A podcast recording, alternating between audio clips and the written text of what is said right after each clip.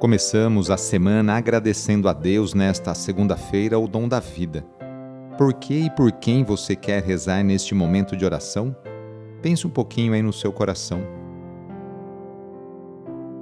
Iniciemos esta oração traçando sobre nós o sinal da cruz, sinal do amor de Deus por cada um de nós.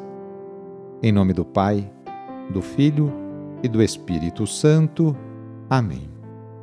Senhor nosso Deus, nosso Pai, nós cremos em vós, nós esperamos em vós, nós vos amamos, nós vos agradecemos este dia e vos damos graças porque estamos com vida.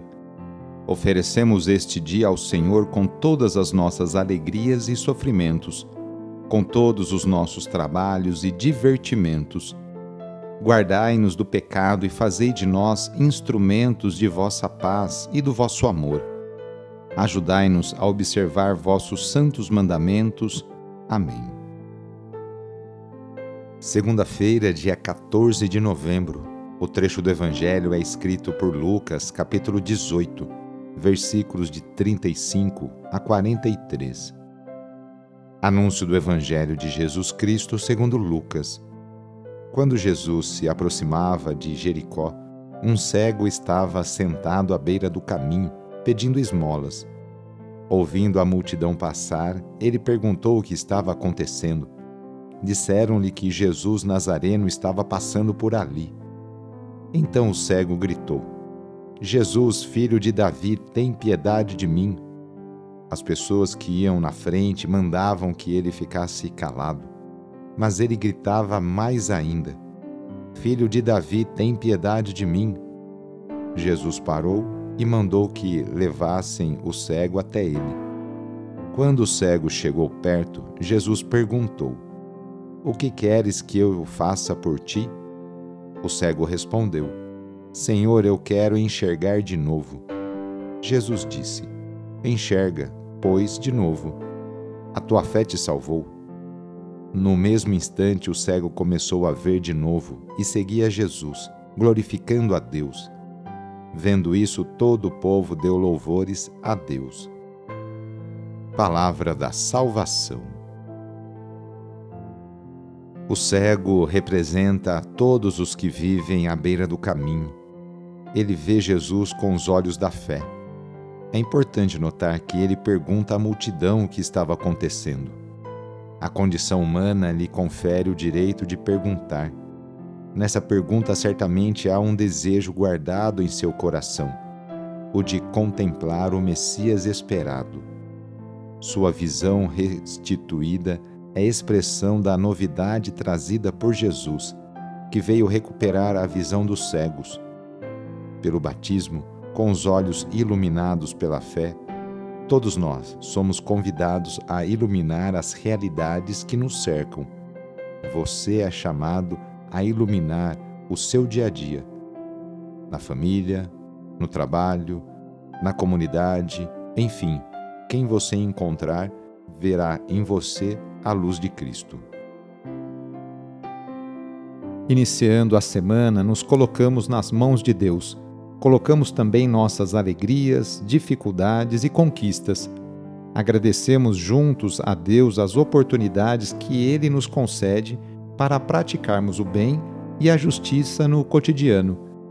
Invoquemos neste dia a bênção sobre o ambiente de trabalho, por intercessão de São José, esposo de Maria e padroeiro de todos os trabalhadores, rezando. Ó Deus, nosso Pai, eis-nos aqui para iniciar uma nova semana de trabalho e exercer nossa profissão com dignidade e amor.